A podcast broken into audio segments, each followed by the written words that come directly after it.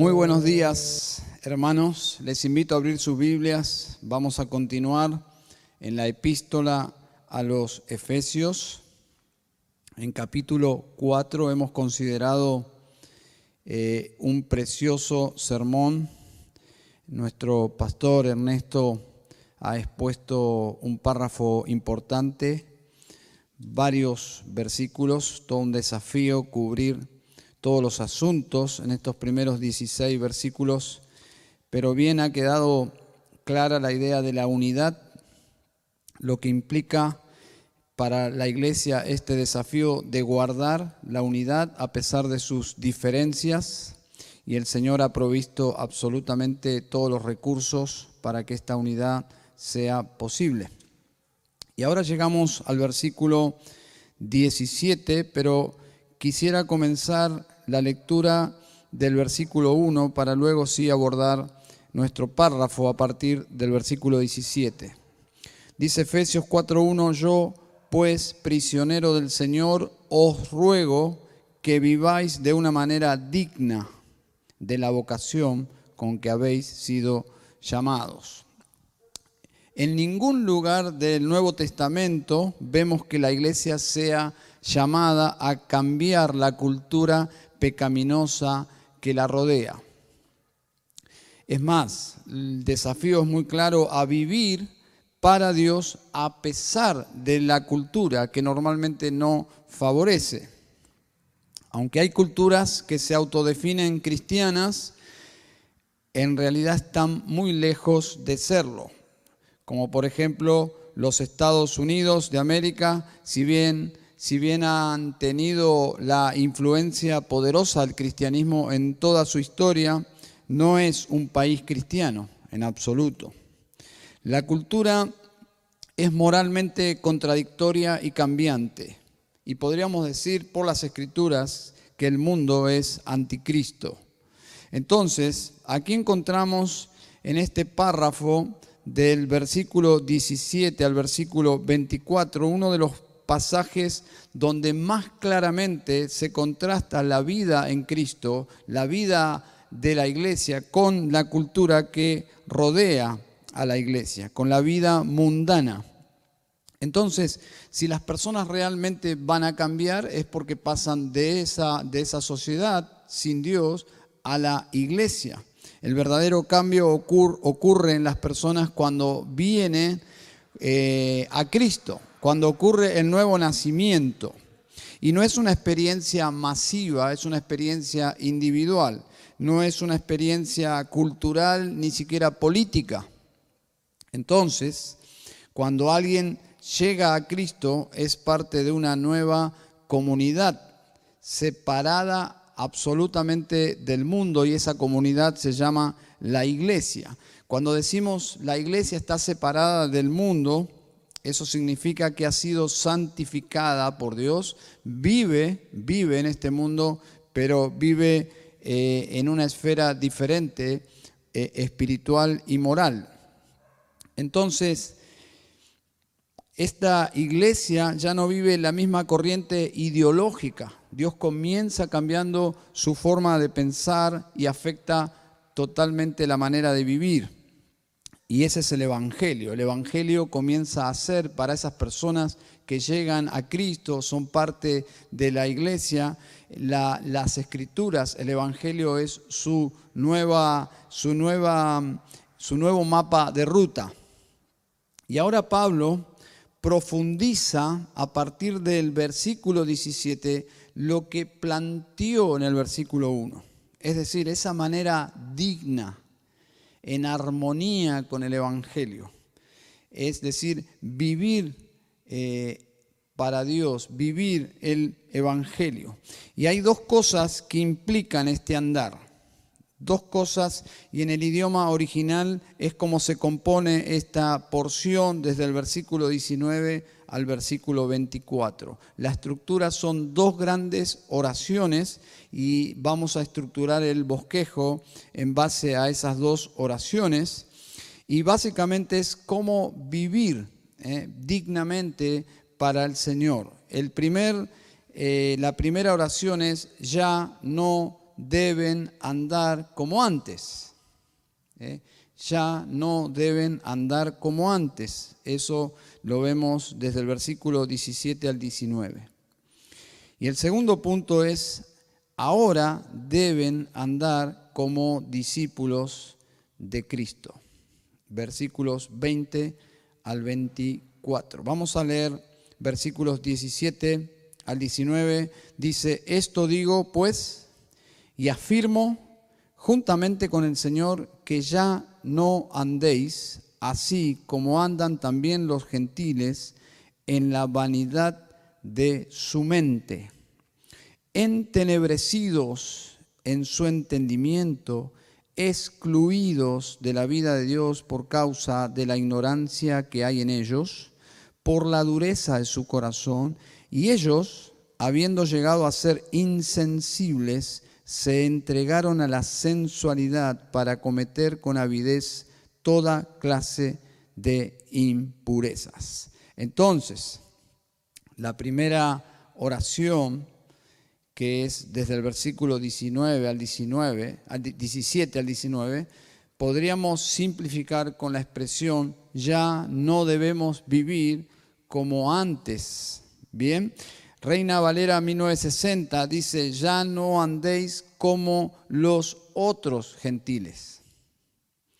Es decir, ellos eran también gentiles, ahora eran iglesia, ya no deben vivir como los otros, ellos deben vivir de forma diferente. Entonces hay tres palabras que describen cómo ellos andaban antes de convertirse. Si quieren subrayar, la primera palabra es entenebrecidos, segunda palabra excluidos, y tercera palabra, insensibles. Bien, entonces veamos la primera palabra, entenebrecidos en su entendimiento. Y previamente habló de la mente, de la vanidad de la mente. Bien, es muy llamativo que Pablo describa la mente de esta forma, considerando que en esa cultura eh, el orgullo griego, el orgullo griego era justamente el intelecto. Se sentían intelectualmente eh, en las alturas. Ellos creían en sus razonamientos, confiaban en sus razonamientos, en sus conclusiones, trabajaban en sus pensamientos y llegaban a ciertas conclusiones que les satisfacían y estaban orgullosos de esas conclusiones. Eran orgullosos de sus filósofos. Todos sabemos que la cultura griega eh, proveyó una cantidad considerable de personas eh, inteligentes, filósofos, políticos, estaban orgullosos de sus artistas y de la ciencia. Mentes humanamente brillantes. Pero aquí Pablo no está hablando en términos de capacidades intelectuales, sino está hablando de la mente como un órgano espiritual, como el aspecto espiritual de la vida humana. Y aquí Pablo no dice nada distinto de lo que ya mencionó en Romanos capítulo 1, cuando dice en el versículo 21 y 22, se hicieron vanos en sus razonamientos y su necio corazón fue entenebrecido profesando ser sabios, se volvieron necios. Pablo no era de esas personas que se cuidaba en lo que decía para no ofender.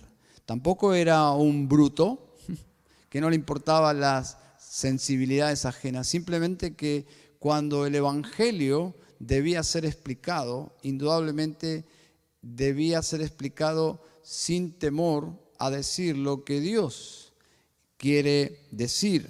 Por lo tanto, ellos asumían que eran realmente iluminados intelectualmente. Y el hombre no ha cambiado. Este mensaje es relevante para nuestros días. Hoy en día en el mundo académico, Dios, Dios es casi una mala palabra. Dios es sinónimo de oscuridad, de retraso, Dios es sinónimo de necedad, de ignorancia, y justamente es lo que menciona Pablo aquí. Entenebrecidos implica completamente carentes de luz. Y es exactamente eh, el mismo estado en el cual se encuentra el ser humano en el día de hoy. No pueden entender porque carecen de la sabiduría del verdadero conocimiento que viene de Dios. Habiendo rechazado a Dios, se les fue toda capacidad de comprender cómo funciona la vida humana desde el punto de vista de Dios. El hombre sin Dios confía en su propio entendimiento de todo, fuente de toda autoridad es su propio corazón. El creyente sabe bien lo frustrante y peligroso que es eso, pero el mundo no. Proverbios 28, 26 dice que el que confía en su propio corazón es un necio.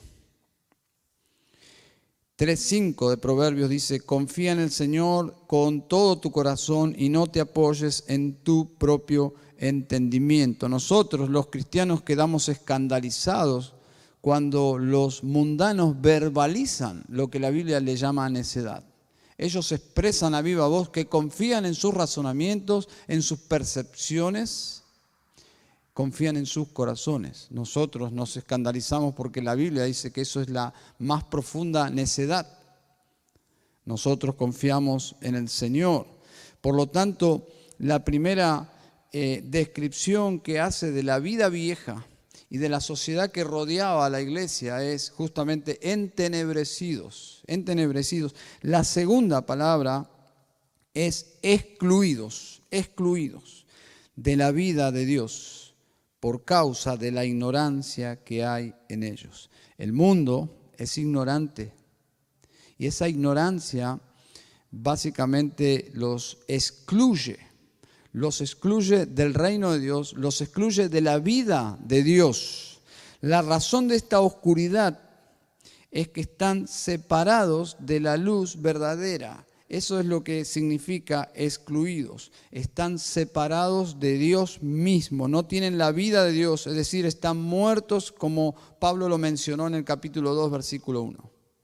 Muertos, absolutamente muertos. Cada ser humano que trae alegría a un hogar cuando nace.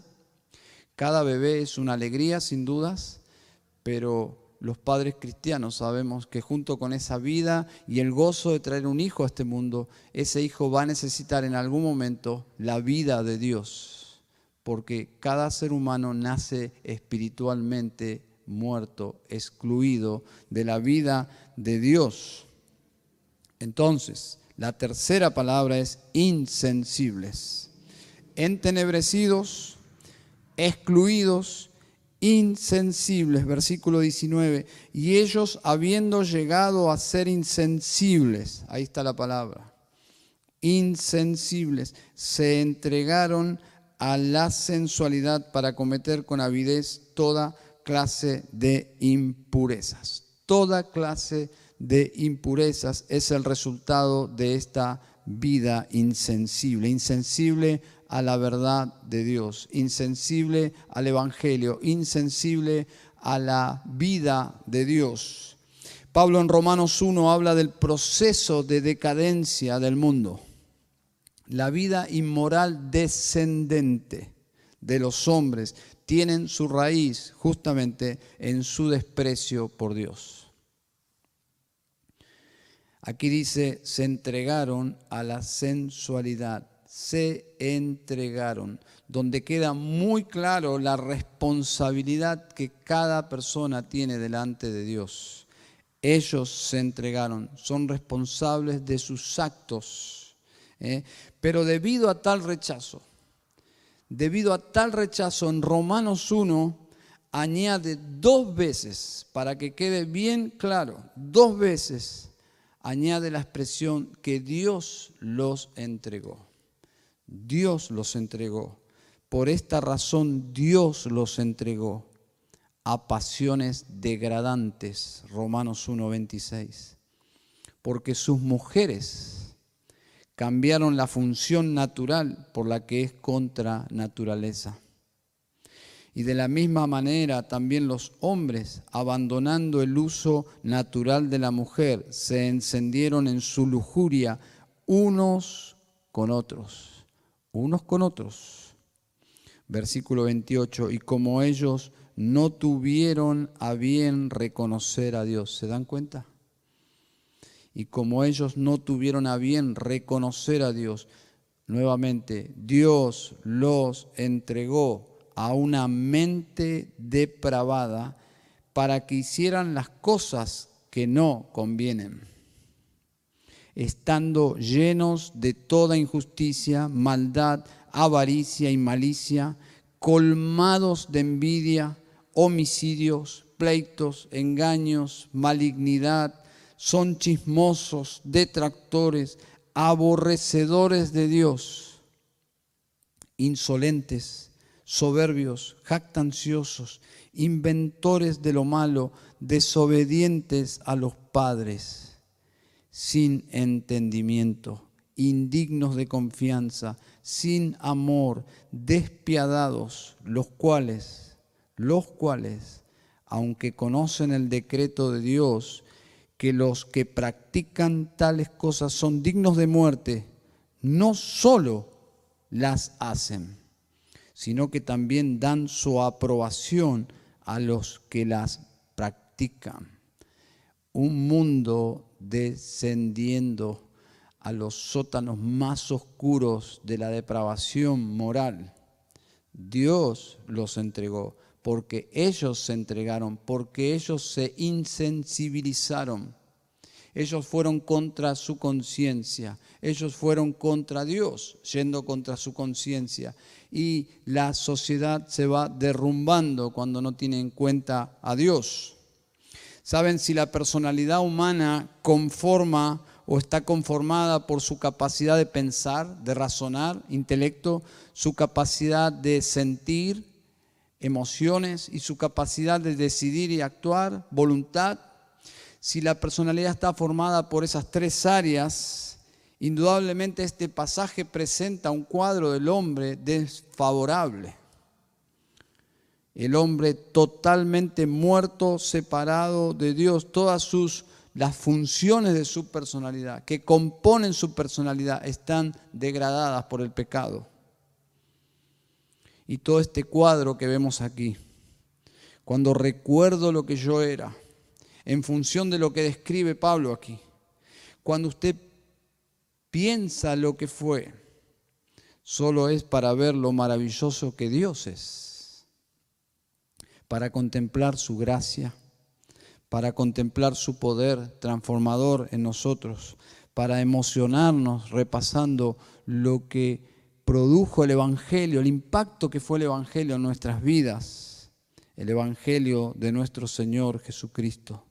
Solo para glorificar a Dios es que miramos hacia atrás, hacia lo que nosotros éramos, ¿eh? recordando nuestro pasado para glorificar a Dios por nuestro presente, para recordar también que hay personas que necesitan a Cristo, que viven permanentemente como nosotros vivíamos. Esto debe generar compasión en nosotros para llevarles el Evangelio que nos transformó a nosotros. La intención de Pablo es describir el pasado, el presente de la sociedad que los rodea y decirle a estos hermanos y a nosotros, como ellos viven, nosotros vivíamos, pero ya no, ya no, ya no debemos andar como antes, como ellos en la actualidad viven. Porque en segundo lugar dice, ahora debemos andar como verdaderos discípulos de Cristo, versículo 20 al 24. Pablo habla del discipulado de una forma muy llamativa, versículo 20. Pero vosotros no habéis aprendido a Cristo de esta manera. Es muy llamativo la expresión porque nosotros diríamos, vosotros no habéis aprendido así de Cristo como un maestro. porque se aprende conocimiento de un maestro, recibimos contenido de un maestro. Pero no es la expresión aquí. La expresión es vosotros no habéis aprendido a Cristo. Lo que está haciendo Pablo intencionalmente es unir el conocimiento con el maestro, haciendo una sola unidad. Cuando conocimos a Cristo, recibimos todo el conocimiento, recibimos toda la luz, toda la sabiduría, porque recibimos la vida misma, la vida misma de Dios. Él es todo eso y más. Dice, vosotros no habéis aprendido a Cristo de esta manera. Junto con Cristo llegó a nuestras vidas la sabiduría y el poder transformador para aplicar esa sabiduría. Luego, sí lo dice de forma más natural, dice el versículo 21, si en verdad lo oísteis y habéis sido enseñados en él conforme a la verdad que hay en Jesús. Y es maravilloso, hermanos, pensar en el discipulado de esta forma.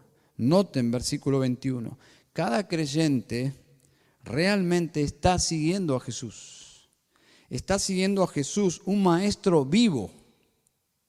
No seguimos las doctrinas de alguien que murió y dejó un legado escrito. No, ni siquiera oral, aunque en ese momento había mucha enseñanza oral de Jesucristo, pero nosotros estamos siguiendo la doctrina de alguien que está vivo, que todavía está enseñando, que todavía está guiando a sus discípulos, porque nuestro eh, Maestro, nuestro Señor y Salvador vive. Este discipulado no es físico, no lo fue para estos hermanos del primer siglo de Asia Menor, no lo es para nosotros. No estamos siguiendo físicamente a un maestro, pero aún así es un discipulado y es el discipulado cristiano. No estamos siguiéndolo como en el caso de los doce discípulos que le seguían, le seguían físicamente, caminaban con él, desayunaban con él, almorzaban con él, cenaban con él, se levantaban con él. Ese era un discipulado. Eran enseñados a medida que pasaban tiempo con él, le observaban, le oían, interactuaban, preguntaban. Pero si bien nuestro discipulado no es físico, no es menos discipulado.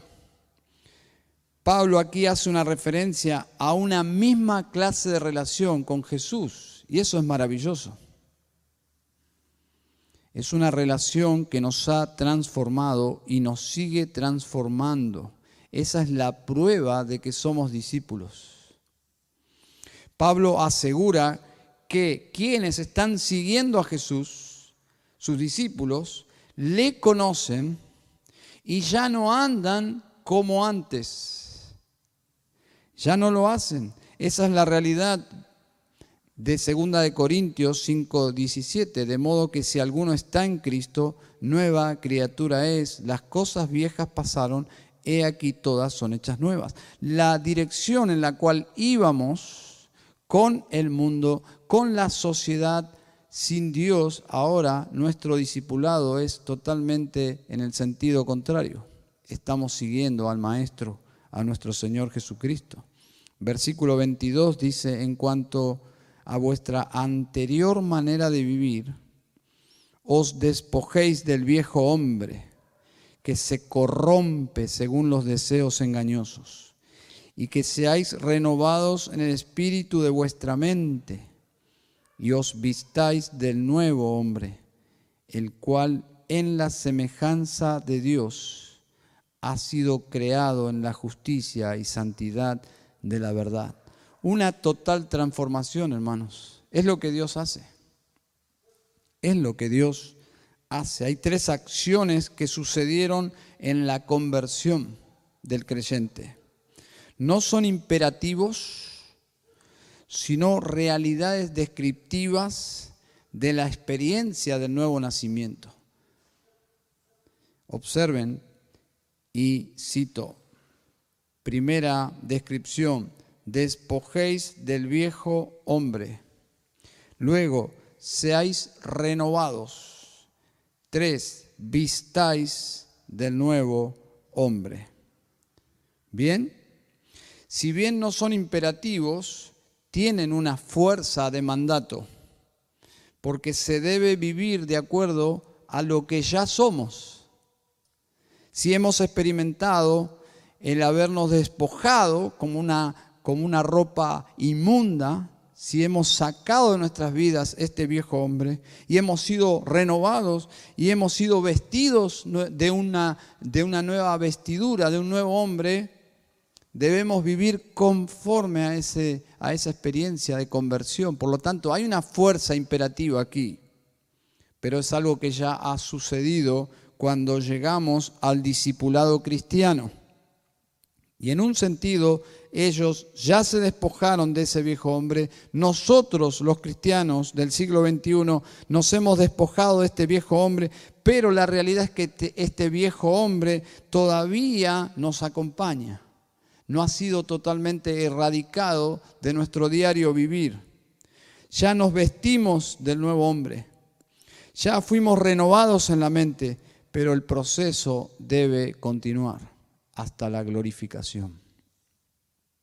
Podríamos decir que la conversión, que ya es un hecho, están, ya estamos en Cristo, ya es una realidad, pero es la base para la exhortación de lo que todavía nos, toca vivir el resto de nuestros días. Entonces, la frase final del versículo 24 es clave. Dice, en la semejanza de Dios, ha sido creado en la justicia y santidad de la verdad. Qué contraste, ¿no?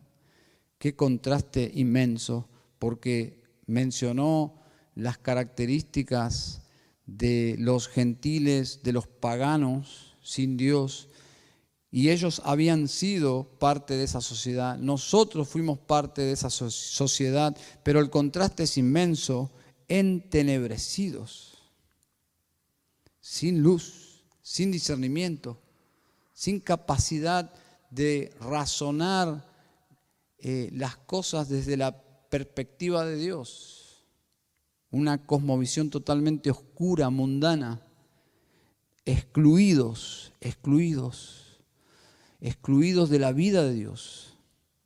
Enajenados, insensibles, sin ninguna capacidad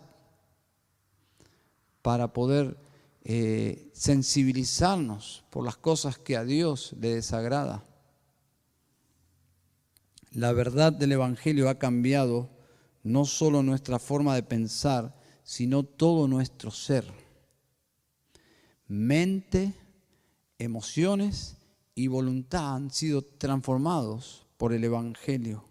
La verdad es una relación que nos transformó, es una relación con Jesús como Salvador y Señor. Salvador y Señor. R.C. Sproul dijo, tener un entendimiento sano de la salvación no es garantía de que tenemos la salvación que sanamente entendemos. ¿Cuántas personas podrían hacer un examen acerca del Evangelio y sin embargo no haber sido transformados por ese mismo evangelio que también pueden explicar. Por lo tanto, la evidencia de estar en Cristo es la nueva manera de vivir en conformidad al Evangelio de Cristo. Estar bajo la autoridad del Salvador y eso es estar bajo su señorío. Por lo tanto, el Evangelio es un Evangelio que solo eh, salva a aquellos que se humillan y se arrepienten y se entregan de todo corazón al Salvador, colocándose bajo su autoridad. Y la evidencia de que alguien ha sido transformado por el Evangelio es que hay una nueva forma de pensar, una nueva manera de sentir y una nueva forma de actuar totalmente diferente de la sociedad, de la cultura. Esta nueva vida en Cristo se ve reflejado en una nueva manera de vivir. Así viven los discípulos de Cristo. Si estás pensando en tu propia vida y no se conforma a esta nueva vida en Cristo, probablemente probablemente necesites arrepentirte de tus pecados y venir a este bondadoso Salvador para que transforme tu vida. Vamos a orar. Querido Padre Celestial, en esta mañana te damos gracias por tu palabra. Queremos rogarte, Señor, que ese milagro de la salvación pueda ser la experiencia de los que nos están escuchando, siguiendo, observando, están meditando en este sermón pero consideran que no han experimentado el nuevo nacimiento. Que tú hagas la obra, Señor, que tú tengas misericordia. Y para aquellos, tu iglesia, Señor, tus discípulos, que por tu gracia hemos creído, Señor, que tú nos ayudes a poder perseverar en este discipulado. Ayúdanos a interactuar con nuestro amado Señor y Salvador. Quizás no físicamente, pero por la fe, seguir sus pisadas Gracias Señor, gracias Señor por su ejemplo poderoso y gracias por los recursos que nos has dado. Gracias por esta nueva vida en Cristo, Señor. Oramos agradecidos por el Evangelio. En el nombre de Jesús. Amén y amén.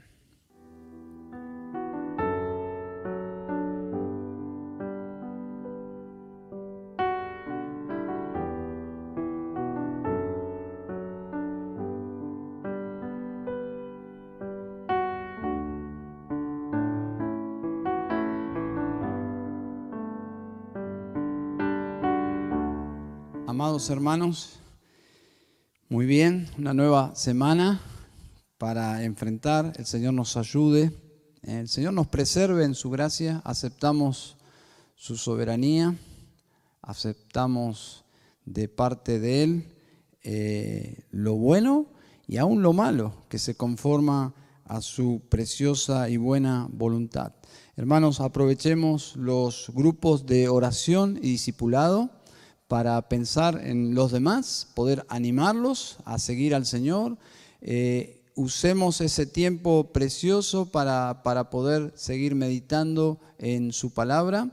Recuerden que por medio de, de compartir la palabra de Dios, la iglesia es santificada, los que no son creyentes pueden ser salvados. Así que seamos fieles en nuestros grupos GOT de poder aportar, aportar lo que el Señor nos ha hablado, lo que hemos meditado y, las implicancias que tiene la palabra de Dios para nuestras vidas y para la vida de los demás. El Señor les bendiga y prediquemos el Evangelio. ¿eh? Toda puerta que se abre eh, son oportunidades para compartir a Cristo. Dios les bendiga, hermanos.